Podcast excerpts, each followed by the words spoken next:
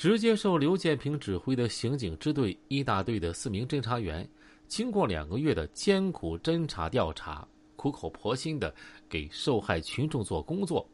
大体摸清了徐宗涛犯罪集团的情况。徐宗涛及其手下有一个塔式组织结构，徐为核心，手下有李保国、黄勇、蒋倩、庞峰、冯守军等骨干成员。他们分工明确，有的是充当打手，插手各种纠纷；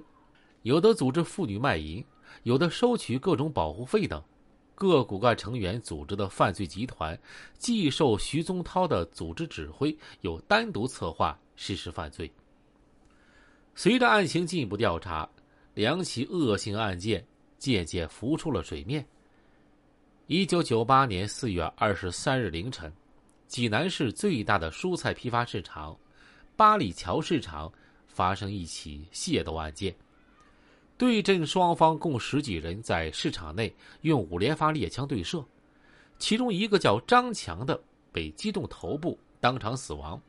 两名无辜的过路群众眼睛被打瞎。一九九九年三月十九日，济南钢铁厂附近的公路上，一辆桑塔纳轿车。与一辆小型货车展开持枪追逐战，双方用五连发猎枪对射，货车驾驶员孙红强被打死。这两起案件分别被公安机关定为“九八四二三九九三一九”大案。由于案后情况比较复杂，调查取证工作十分艰难，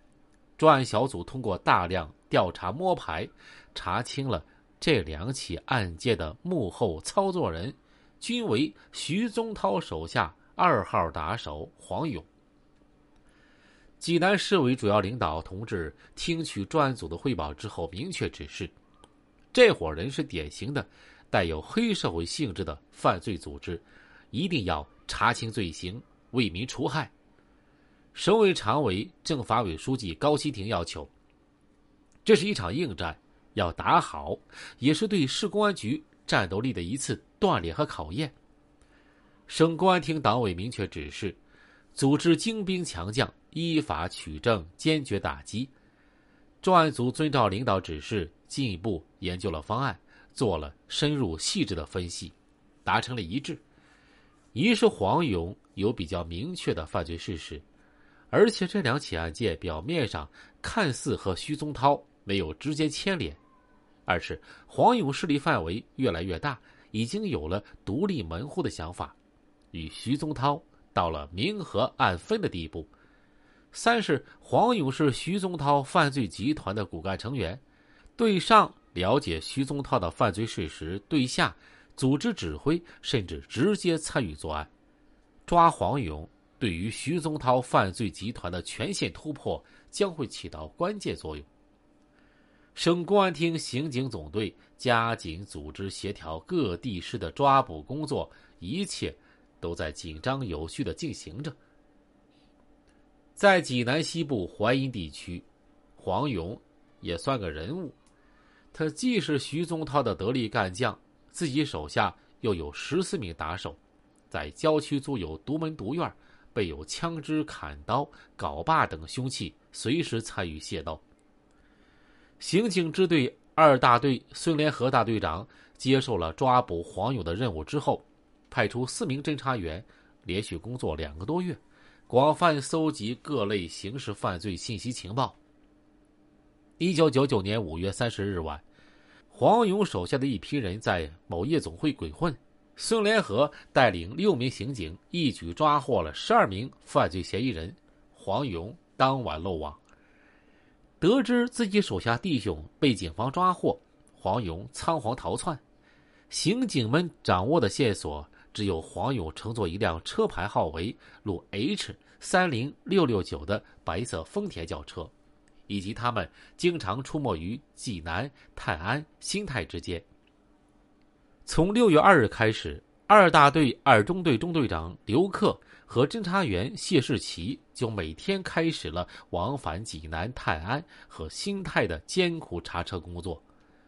夜总会、歌舞厅、旅馆、酒店、停车场，都是他俩重点巡查的地方。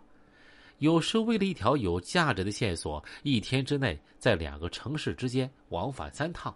其中的辛苦、劳顿和焦虑是常人无法体会到的。六月六日下午五点多钟，刘克和谢世奇